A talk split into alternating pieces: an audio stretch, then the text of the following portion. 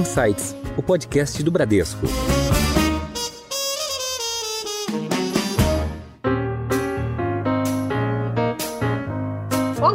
Eu sou a Cris Botan e esse é o Insights, podcast que provoca um novo jeito de pensar. Hoje, nós temos a honra de receber no Insights a biomédica Jaqueline Góes, uma das responsáveis pelo sequenciamento do DNA do coronavírus, e a gente vai discutir sobre as novas fronteiras do conhecimento humano frente às possibilidades de novas pandemias e muito vamos falar sobre o papel de uma mulher cientista brasileira nesse enorme desafio. Seja muito bem-vinda, Jaqueline. Muito obrigada, Cris, pelo convite. Obrigada, Glaucimar, pelo convite. É um prazer estar aqui com vocês, duas mulheres, para conversarmos sobre nossas questões, nossas atuações e principalmente a nossa potência, a nossa força, né? Muito bom. E hoje, mais uma vez, aqui com a gente no Insights, nós temos a Glaucimar Petkov, diretora executiva do Bradesco. Oi, Glau, obrigada por estar aqui de novo com a gente. Oi, Cris, prazer enorme estar com você no Insights e receber juntas, né? A doutora Jaqueline Góes. Muito obrigada pela oportunidade. Muito bom.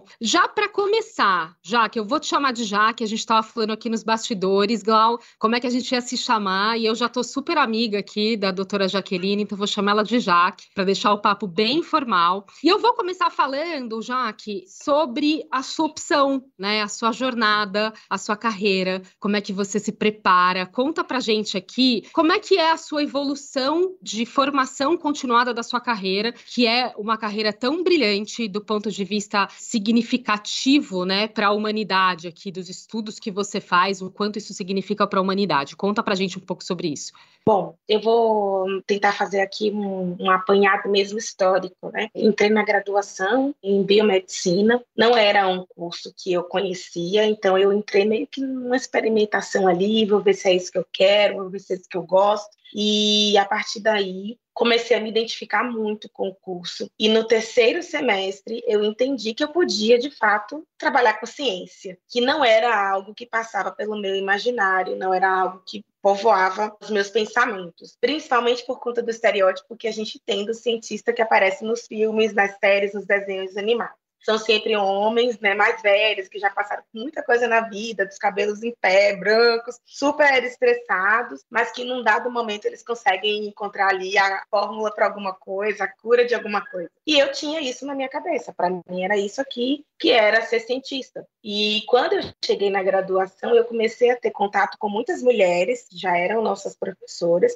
e mulheres que faziam ciência e contavam das suas experiências ali naquele âmbito científico, principalmente principalmente da Fiocruz, porque na Bahia, de onde eu venho, existe uma unidade da Fiocruz, então essa unidade lá é muito forte e grande parte dos professores que a gente tem acabou sendo vinculado né, à Fiocruz. E a partir daí, então, foi que eu comecei a entender de, olha, ah, tal professora trabalha com os ratinhos de laboratório, ah, tal professora estuda leishmania, tal professora trabalha com uma outra doença, doença falciforme. Cara, essas mulheres estão fazendo ciência, então eu também posso. E foi aí que eu comecei a me despertar para esse universo de querer, pelo menos, experimentar a ciência a partir daí comecei mesmo a participar dos processos seletivos, comecei a me engajar com a questão mesmo de estar ali no ambiente acadêmico e científico, fui selecionada em um desses processos e comecei então a trabalhar com vírus, até então era retroviroses, né, que eram os vírus da família do HIV e também um outro vírus que a gente chama de primo do HIV, que é o HTLV, que são vírus que têm uma importância significativa, né, e tiveram por muito tempo.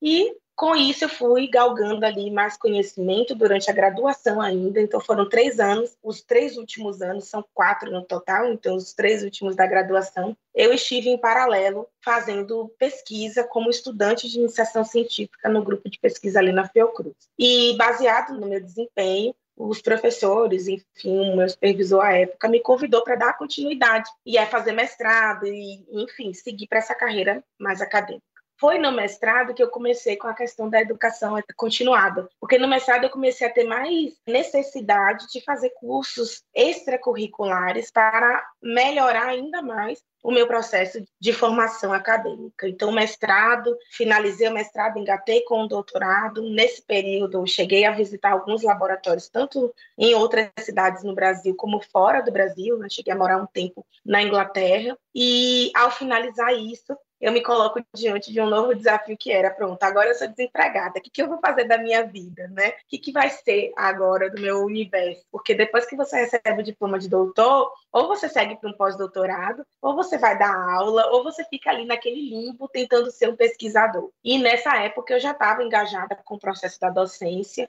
e decidi ficar ali na docência e seguir. Mas sempre tem, né, uma mosquinha da pesquisa querendo trazer para a gente. E foi aí então que eu decidi me associar à doutora Esté, pedi, entre aspas, a bênção do meu supervisor anterior, né, porque a gente fica muito preocupado de estar saindo de um grupo de pesquisa e ir para um outro grupo e ter essa questão da rivalidade. Então, perguntei a ele se ele se importava e ele me apoiou muito nessa migração, né, nessa transição.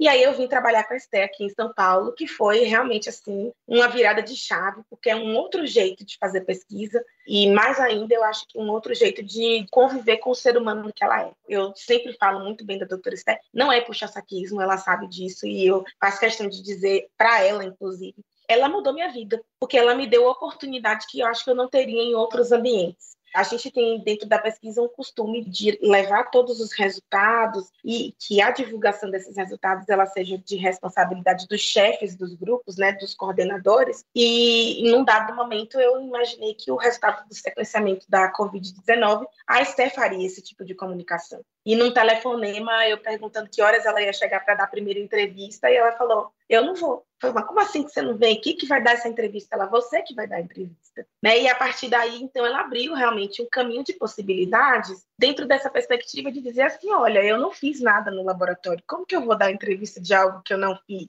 Então é você que tem que falar, de realmente abrir esse espaço para quem está chegando depois, quem é mais jovem. Então eu acho que eu colocaria minha trajetória muito nesse aspecto, assim, né? Vocês me conheceram em parte por causa da doutora Esther. É, e é incrível, né, Jaqueline? A gente estava falando há pouco da importância da doutora Esther, que esteve conosco no Congresso de Mulheres, e levando o seu exemplo, levando a sua palavra, a sua tranquilidade, né? aquela maturidade com um quesito de sabedoria que faz tão bem né, para os nossos corações e principalmente para a nossa credibilidade, porque quando a gente olha e percebe tudo o que você está falando, a gente vê claramente que as nossas vidas, ela traz novas perspectivas, mas de certa forma elas vão se conectando, né? elas vão abrindo para um mundo novo. E quando eu estava escutando escutando a sua fala, eu logo pensei, né? Tudo que a gente alcança e a gente conquista nunca foi na inércia, né? As mulheres sempre batalharam por espaço, por demonstrar resultados. A gente acabou construindo pela nossa capacidade, pelo nosso potencial, pela curiosidade que muitas vezes aguça e faz com que também nós sejamos mais resistentes, tenhamos determinação, tantas coisas importantes, né, para que a gente possa despertar e lembrar dessas coisas para que a gente possa fazer com que a mágica aconteça, né? Academicamente, depois se encontrando na vida profissional. Eu vejo, e a sua história só reforça para mim a importância da gente continuar se movimentando para que a gente abra portas, novas portas, segure algumas portas para outras mulheres também, para que possam entrar, possam se fortalecer e a gente possa principalmente aprender uma com as outras, né? Em Foco. A gente quer aprender com você agora de uma forma não técnica, mas algo que traz muita curiosidade, inclusive para mim, quando a gente escuta, né, falar sobre o sequenciamento do DNA do coronavírus, o que exatamente quer dizer isso, né? E outro ponto importante que eu gostaria, Jaqueline, de aproveitar o seu conhecimento, a sua vivência, eu estive em Davos e lá existia uma preocupação muito grande, sinalizando que a Covid é apenas o início de muitas pandemias E assim, eu assumo para você que eu, como leiga, eu cheguei a ficar com um pouco de medo, né? Falei, será que agora a gente usa máscara para sempre? Como é que é isso? Como é que funciona? Então, eu não sei como é que está o mundo da pesquisa, se isso é algo natural. Se você puder compartilhar com a gente, eu te agradeço. Maravilha, Glau. Duas perguntas importantíssimas. A primeira pergunta eu vou tentar responder de forma mais esmiuçada possível e não técnica, o que é difícil para um cientista. eu gosto muito de usar essa historinha assim do manual de instruções. Né? A gente que compra produtos eletrônicos, na maioria das vezes eles vêm com manual de instrução em outras línguas, né? Então imagina que o vírus ele chega para a gente através de uma amostra de um paciente ou uma paciente, uma pessoa infectada no laboratório, como se fosse ali um produto com um manual de instruções. Só que esse manual de instruções ele fica ali dentro da partícula viral, que é esse material genético que a gente chama de horas de RNA, horas de DNA. Porque existem vírus com material genético de RNA, que é uma fita simples, se fosse uma fitinha ali de cetim, só que única, e o DNA, que é uma fita dupla. No caso da COVID-19, né, o SARS-CoV-2, que é o vírus que causa a COVID-19, ele é um vírus de RNA, que é uma fita simples. E para a gente poder fazer todo o processo de decodificação desse material, a gente precisa realmente transformar ele em uma fita dupla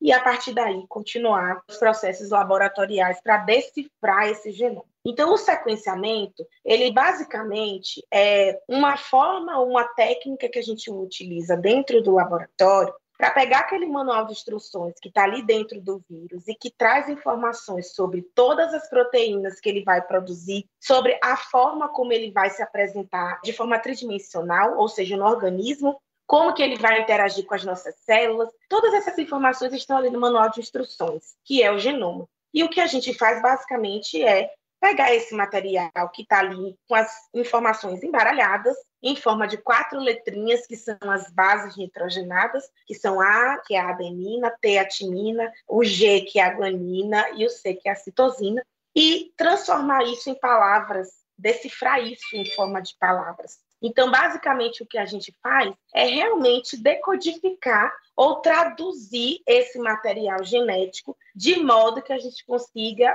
captar informações dali. Então, esse material genético é o manual de instruções, e no sequenciamento a gente chega, usa as ferramentas ali de informática, ferramentas moleculares, e diz: olha, na posição 1 desse material, que tem 30 mil letrinhas, eu tenho uma letra do tipo T. Na posição 2, eu tenho uma letra do tipo A. Na posição 528, eu tenho uma letra do tipo G. E aí, para cada posição das 30 mil, a gente diz qual é a letra que está prevalecendo naquele momento. E com isso, a gente decifra esse alfabeto, esse manual de instruções, e consegue, a partir dali, ler esse material e dizer, poxa, esse vírus aqui, ele está com uma alteraçãozinha que pode fazer com que ele seja transmitido mais facilmente entre as pessoas. Ou então, olha, esse vírus aqui, com esse genoma, ele tem uma outra alteração mais para frente que impede que o anticorpo de determinada vacina ou anticorpo que o organismo já produziu não consiga ser efetivo, não consiga se ligar a esse vírus.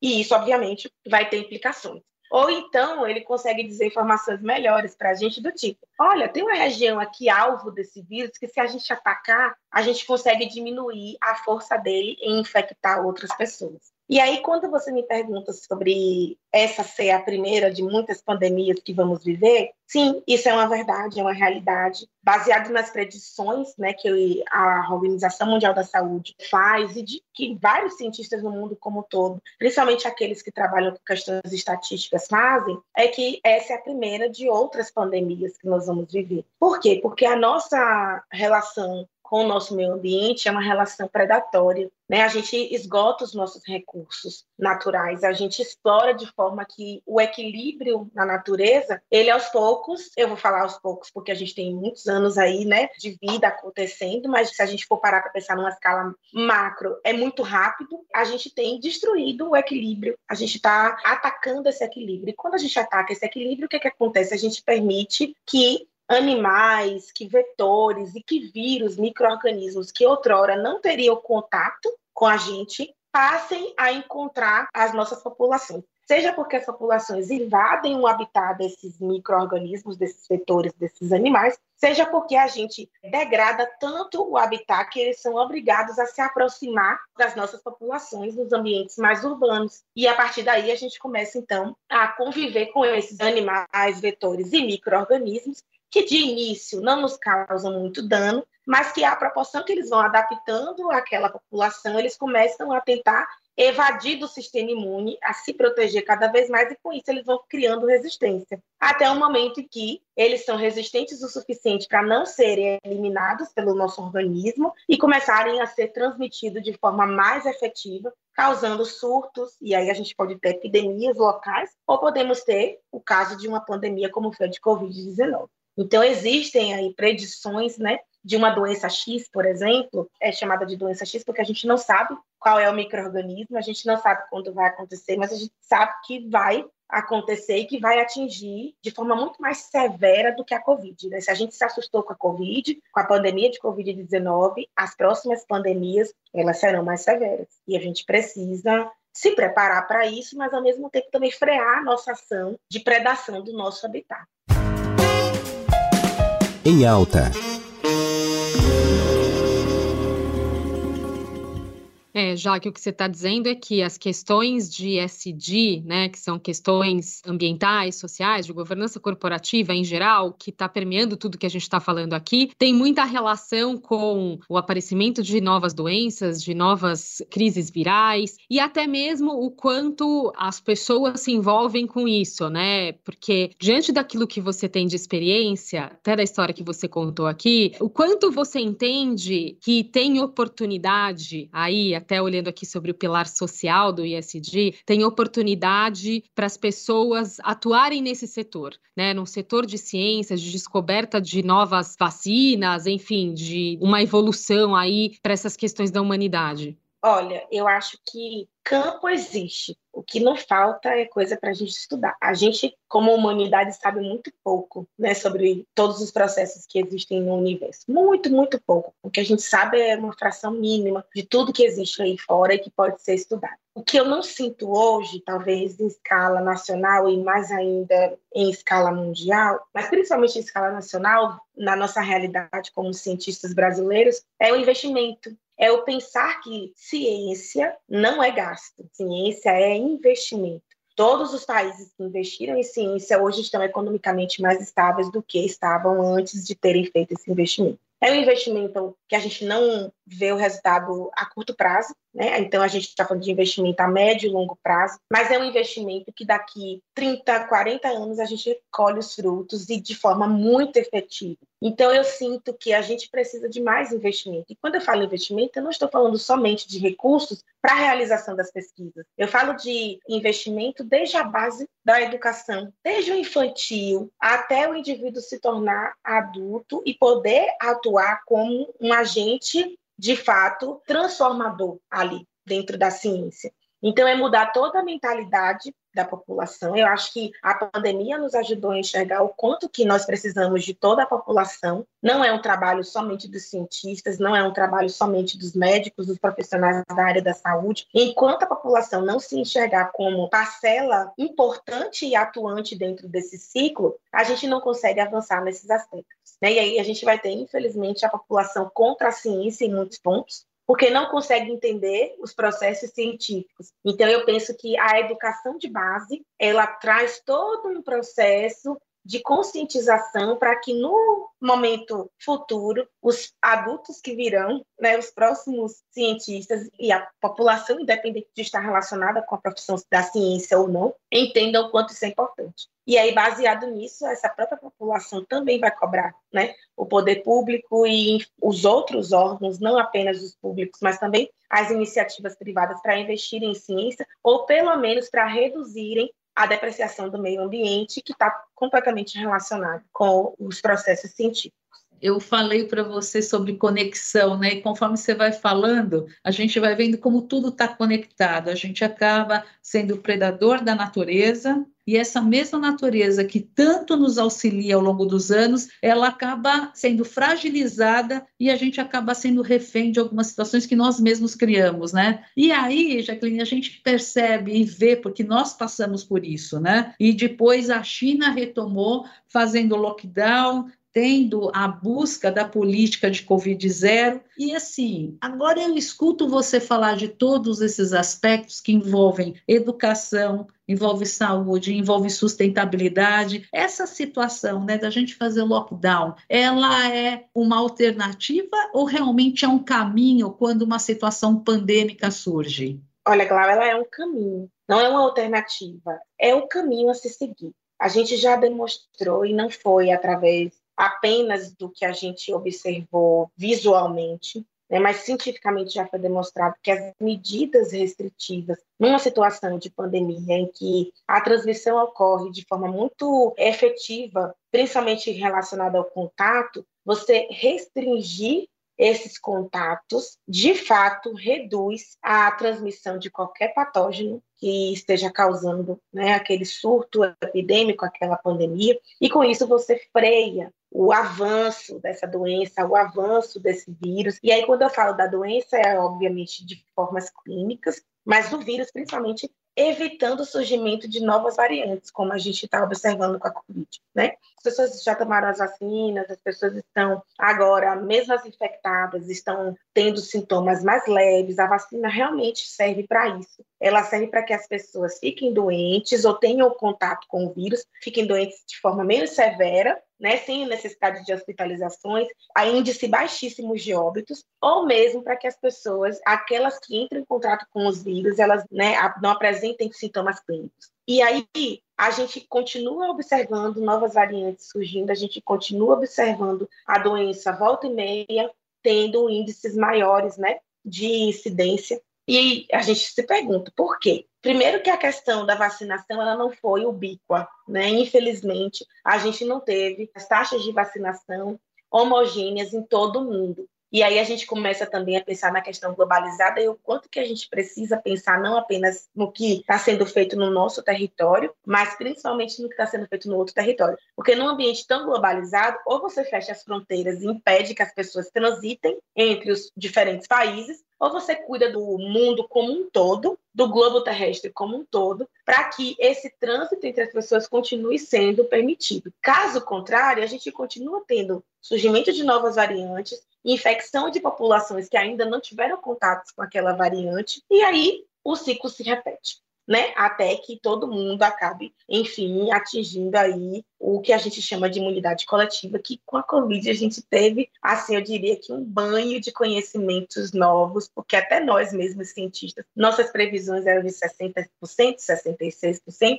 hoje a gente já trabalha com uma faixa de 90%, 95% de pessoas imunes para que a gente possa realmente estar com controle da epidemia. Então, até nisso, a pandemia nos ensinou muito Tá. Você pegou Covid, Jaqueline? Eu, infelizmente, peguei. Mas como eu estou viajando muito, eu tenho observado a forma como as pessoas têm utilizado as máscaras recentemente. No início estava todo mundo muito preocupado, era, querendo ou não, uma questão muito alarmante, e eu acho que as pessoas tinham mais cuidado. Hoje, eu me preocupo muito. Eu vou com minha máscara, a melhor que eu posso, colada no rosto, é, no avião, ou em qualquer espaço que eu tiver, eu não tiro, ou eu tento não tirar máscara, somente em ambientes abertos, com bastante circulação de dentro. Mas ainda assim, eu me infectei e foi muito rápido. Eu gosto de falar que foi muito rápido porque eu boto a culpa na vacina, né? Nesse caso, vale a pena pôr a culpa na vacina. Aí eu tive quatro dias de sintomas, então foi muito, muito tranquilo. Eu não tive nem sintomas de uma gripe. Ah, eu vou falar de uma gripe mediana, muita congestão, mas eu já vinha de uma congestão anterior por conta de um, um choque térmico que eu sofri. Inclusive, eu acho que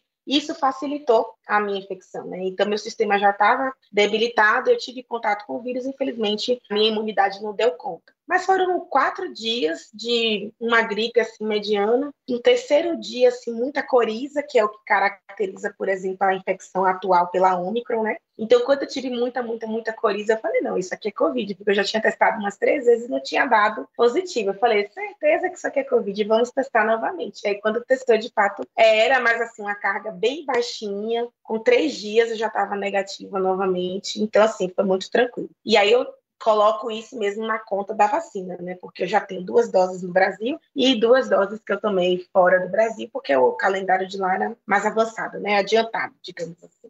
Ô, Jaque, eu vou pegar seu gancho aqui e Sim. vou te fazer duas perguntas. Uma é: esse tema de que é melhor todo mundo pegar, porque aí já fica uma imunidade geral, faz sentido, na sua opinião? E você falou bastante da vacina. Fala um pouco pra gente que recado você daria às pessoas que ainda são resistentes à vacina. Olha, esse conceito de imunidade, que eles chamam de imunidade de rebanho, né? Vamos deixar todo mundo aí se infectar e aí todo mundo fica imune e dá tudo certo. Ele não funciona para todas as doenças. Porque a gente observou que enquanto não tinha vacinação, muitas pessoas morreram por causa da Covid. Então a Covid não é uma infecção em que a gente pode simplesmente deixar as pessoas se infectarem, porque a gente perdeu mais de meio milhão de pessoas no Brasil para uma doença que poderia ter sido muito menor o número de óbitos se a gente tivesse tido um, um, manejo da pandemia de forma mais adequada e a aprovação né, das vacinas mais rapidamente. E aí eu falo, inclusive, pelas questões de gestão mesmo do governo, né, de modo geral, assim, não um governo específico, mas do Ministério da Saúde, enfim, de tudo que poderia ter acontecido, né, uma aprovação, uma aceitação, inclusive, de ofertas internacionais mais rapidamente teria evitado muitas mortes. Então, essa história de que ah, vamos deixar todo mundo pegar não dá certo. A Inglaterra, inclusive, é um bom exemplo disso. Né? Eles fizeram isso no início da pandemia e quando o bicho pegou, tá? Vou usar essa expressão aqui, a coisa ficou muito feia lá e eles entenderam que, olha, não, não é bem assim. Vamos realmente fechar lockdown, temos que diminuir a transmissão e só depois, com a vacinação, é que a gente pode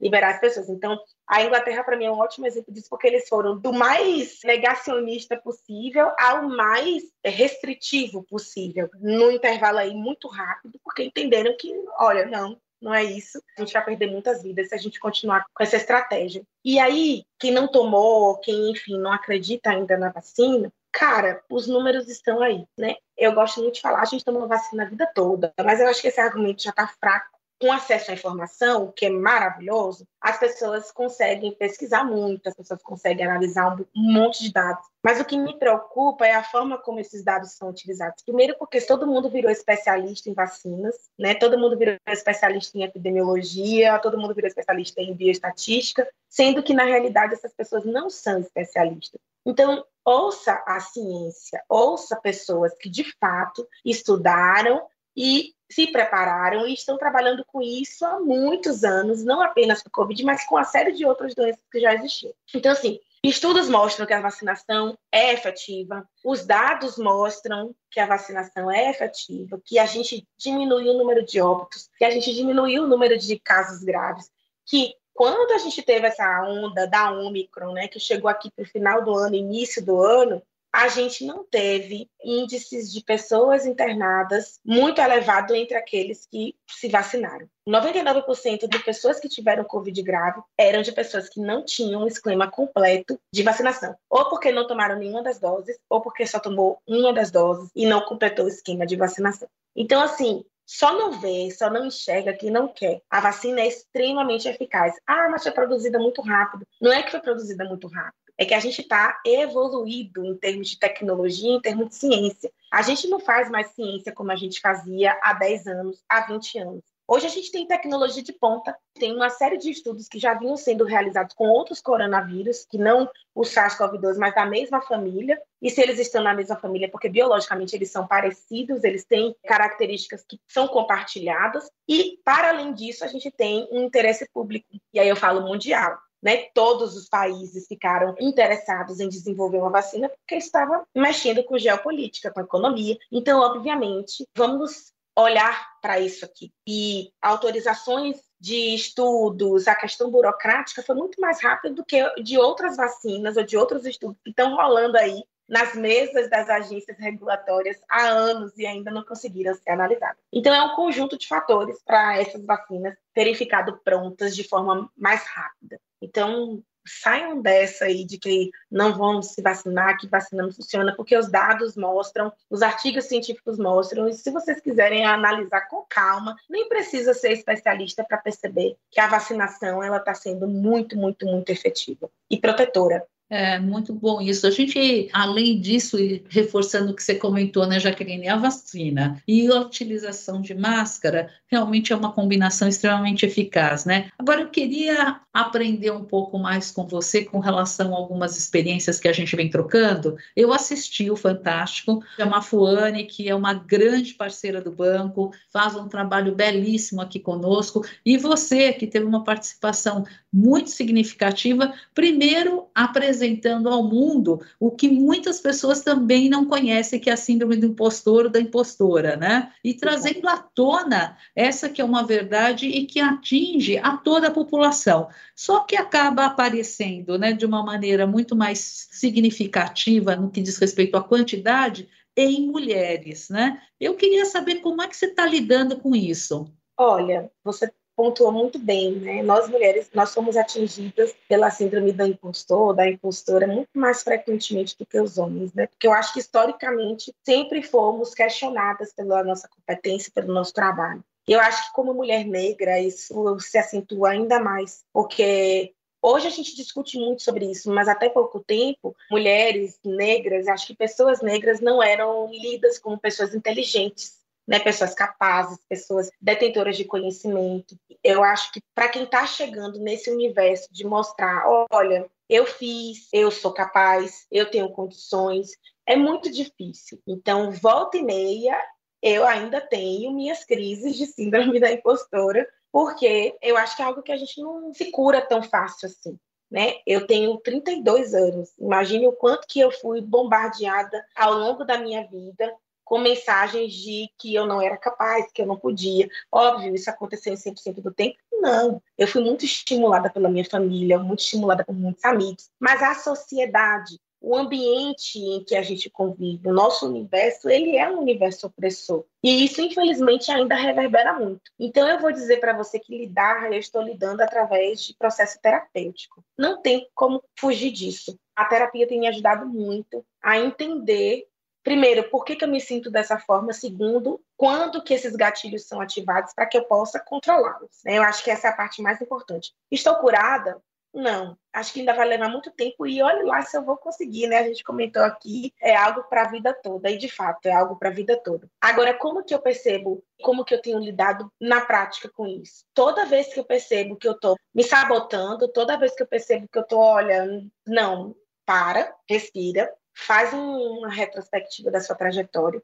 Você não chegou aqui à toa. E aí eu tenho que falar para mim mesma o tempo inteiro, olha, você não chegou aqui à toa, você é competente, você fez isso, isso, isso, isso, isso e isso, e por isso você está aqui. Por isso você está sendo requisitada para tal tarefa, por isso que você está sendo convidada para tal programação, por isso que você está recebendo tal prêmio. Isso é muito bacana, porque recentemente eu sofri, eu vou chamar de violência, porque é uma palavra para, enfim, moldar isso aqui que aconteceu. Mas eu fui premiada, enfim, numa situação específica, e depois a comissão retirou o prêmio, porque eu fiz alguns questionamentos. E eu fico pensando, ué, mas se eu fui premiada, eu fui premiada por quem eu sou, pelo meu trabalho, pelo que já aconteceu? Ou porque eles gostariam de ter o nome da doutora Jaqueline ali e que no momento que ela não foi mais agradável, enfim, para o que essa comissão aqui entende como certo, a gente vai retirar o prêmio da doutora Jaqueline. Eu achei aquilo tão assim estranho. Como que você premia alguém e depois você retira o prêmio? Aquela pessoa deixou de fazer tudo que ela já tinha feito para merecer aquele prêmio porque ela foi, enfim, questionadora? Óbvio, passa, né? Isso passa. Mas isso chega para a gente às vezes como assim, o que, que, será que aconteceu? Será que eu não sou digna de questionar e mesmo assim ter o meu direito assegurado? E aí são nesses momentos assim dos gatilhos que você para e pensa, não, calma, olha, isso aqui é um problema do outro, não traz para você. Você é essa pessoa aqui que você sabe que é. O que aconteceu são circunstâncias, né? e tá tudo certo, segue e vai. Então não é fácil, mas a gente vai tentando.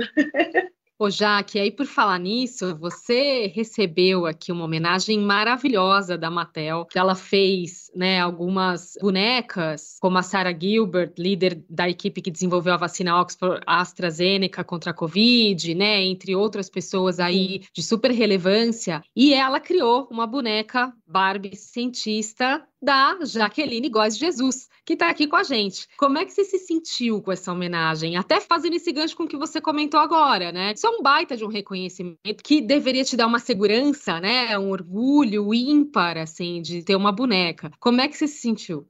Olha, Cris, eu acho que receber a notícia dessa homenagem foi um baita gatilho para mim de síndrome da impostora. Que eu falava, imagina, eu, uma boneca Barbie? Não, não faz sentido. Eu, a primeira coisa que eu falei, até eu conseguir entender qual que era a proposta de fato, que é uma proposta muito bonita, muito nobre, demorou. E eu achei tão significativo depois de entender que, na realidade, a boneca que iria aparecer comigo e não que eu estava sendo homenageada para aparecer com a boneca, que aquilo teve um outro sentido para mim. Eu falei assim, isso é muito representativo. As meninas, as crianças, elas não vão ter acesso a essa boneca especificamente, mas a história dessa boneca conta muito, seja nos livros, como eu tenho sido né, requisitado assim, oferecer né, os direitos de reprodução da imagem, seja através do Instagram, das redes sociais, enfim, estou falando aqui do Instagram, mas das redes sociais de um modo geral, através da repercussão que aconteceu. Hoje as crianças sabem o que é que um cientista faz faz? O que é que uma cientista faz? Né? E eu recebo muito feedback de meninas, principalmente meninas negras, em idade de 7, 8, 10 anos, que estão ali me imitando. Olha isso. E aí eu fico com uma frase que a Viola Davis falou recentemente, que ela diz assim: a gente precisa ver a representação materializada do nosso sonho. Caso contrário, a gente não consegue sonhar. Né? E aí eu fiquei imaginando como que essas meninas estão sonhando em serem cientistas porque justamente elas estão vendo exemplos de mulheres que são espelho delas, né, mulheres negras, como é o meu caso, sendo cientistas e sendo reconhecidas por isso. Então, a questão da diversidade, a questão da representatividade tocou muito forte. E, como eu te falei, no início a síndrome da impostora quis me dominar, mas depois eu comecei a me sentir muito privilegiada, inclusive, né, por ter sido homenageada e muito feliz com a proposta e abracei a causa, assim, com todas as forças e todos os braços e mãos possíveis e ser inspiração, né, Jaque? Ela é uma representação do que você é, né, da inspiração que você traz para as crianças, para as jovens, para todo mundo, além de deixar o legado, né, que é isso, é o seu legado aqui de toda a história que você está construindo e está deixando para todo mundo, né?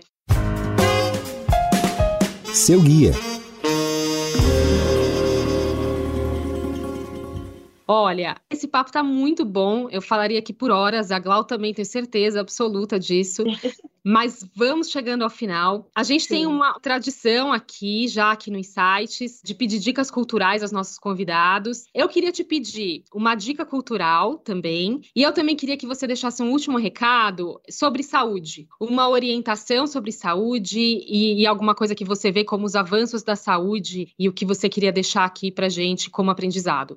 Olha, dica cultural, eu vou falar de dois universos, né? Que eu transito muito, que é Salvador e São Paulo. Né? Então, para mim, dica cultural em Salvador, vão aos museus de Salvador. Né? A gente tem alguns museus ali na Vitória, a gente tem no Pelourinho, inclusive, para conhecer um pouco mais da história do Brasil. Então, essa seria uma das dicas culturais que eu traria. Acho que aqui em São Paulo, o Museu Afro-Brasileiro, que fica ali no Ibirapuera, é uma ótima dica cultural. É escutar mais cantores que falam das nossas realidades sociais. Né? A gente tem aí o Emicida, a gente tem Crioula, a gente tem Isa, Maju, enfim, cantores que falam sobre as nossas realidades, inclusive realidade de um povo preto que eu acho que para a grande maioria das pessoas ainda é muito separado, né? muito afastado, muito distante da nossa realidade. E aí eu falo nossa como Brasil. E sobre saúde, eu falei recentemente numa outra situação que a OMS ela entende saúde como total bem-estar físico, mental e social. Então, saúde não é só físico, saúde não é só mental, saúde não é só social. Pelo contrário, saúde é o conjunto disso tudo. Se eu tenho social,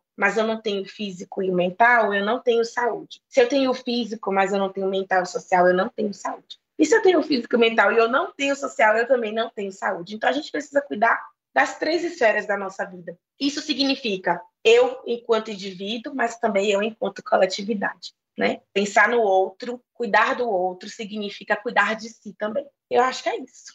Que lindo isso, Jaque. Sério, eu fiquei até emocionada aqui com essas suas palavras. É isso mesmo, né? A gente acha que saúde é só um pilar, né? Mas na verdade é o todo. Tudo que a gente vive todos os dias com a gente mesmo e com as pessoas que estão ao nosso redor e com o planeta, né? Com o meio ambiente também, que foi o que a gente falou aqui. Glau, a gente adora suas dicas, né? Você é a nossa rainha de dicas aqui. Quero uma dica sua hoje também. Bom, depois que a doutora Jaqueline me trouxe e compartilhou conosco a importância das nossas relações com os aspectos sustentáveis, a minha dica vai para o livro do Bill Gates, Como Evitar um Desastre Climático. É um livro muito fácil de entender de uma pessoa que pesquisa muito, que tem várias informações para mostrar não só o que a gente está causando, mas o grande ponto é o que nós podemos fazer para que a gente bloqueie o que a gente está tendo como destruição do nosso planeta. Né? A gente não pode pensar em destruir. O mundo seria muito melhor se a gente deixasse um planeta para quem nós amamos, melhor do que aquele que nós recebemos. E hoje a gente está devendo. Então, acredito que isso seja muito, muito importante. E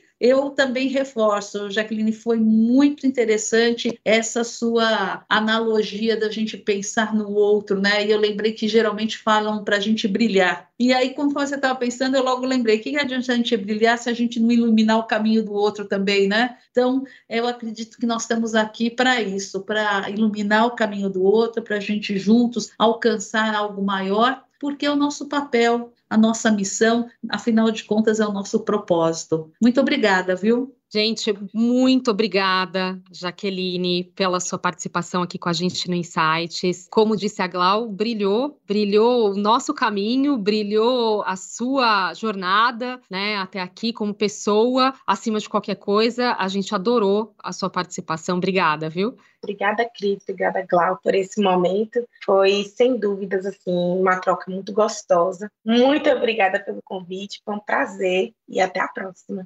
Glau, obrigada de novo pela sua participação e por abrilhantar de novo o Insights. Eu só posso agradecer, Cris, a você, doutora Jaqueline, o presente que vocês me deram. Foi mesmo, concordo. Obrigada. E para você que nos acompanha, estamos em todas as plataformas de áudio e agora também no Instagram. Acesse podcast.insights. Obrigada pela audiência. Tchau.